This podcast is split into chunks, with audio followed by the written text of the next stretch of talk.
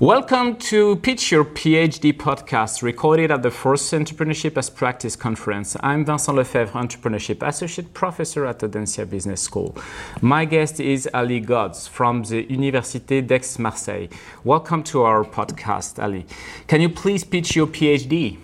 Hello, Winston. Thank you for having me. Uh, yes, my PhD is about um, the title of my PhD is uh, exploring legitimacy in entrepreneurship. So the uh, the main research question of my thesis is uh, what are the foundations of legitimacy in uh, among new ventures.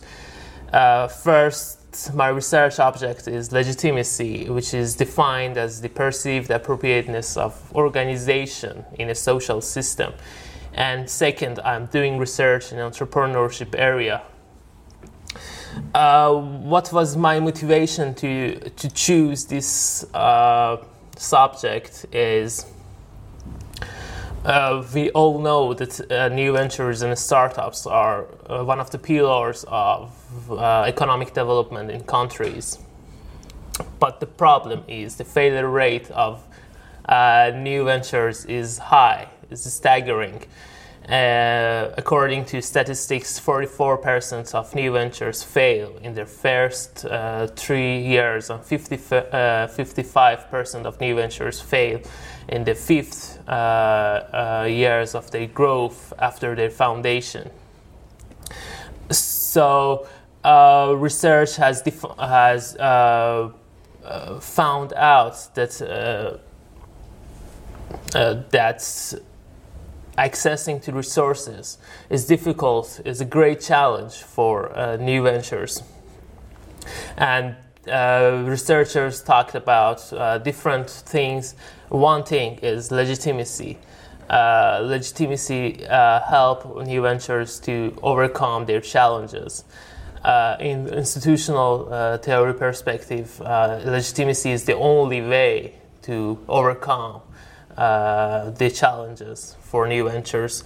So I used uh, this uh, research uh, topic and, ex- and I expanded it to three sub questions. In the first place, I uh, found out how new entrepreneurs define legitimacy.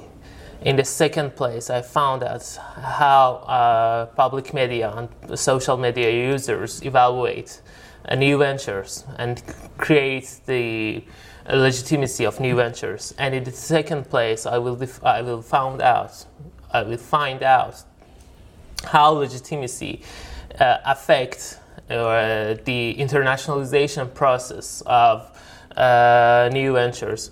I'm doing research in biotechnology sector uh, so the biotechnology sector, uh, new ventures and entrepreneurs in new uh, this sector, they are innovative. They are working uh, with innovative products. They coming from university and scientific area. So it's a, uh, it would be a great opportunity for them to create their legitimacy in both scientific and professional area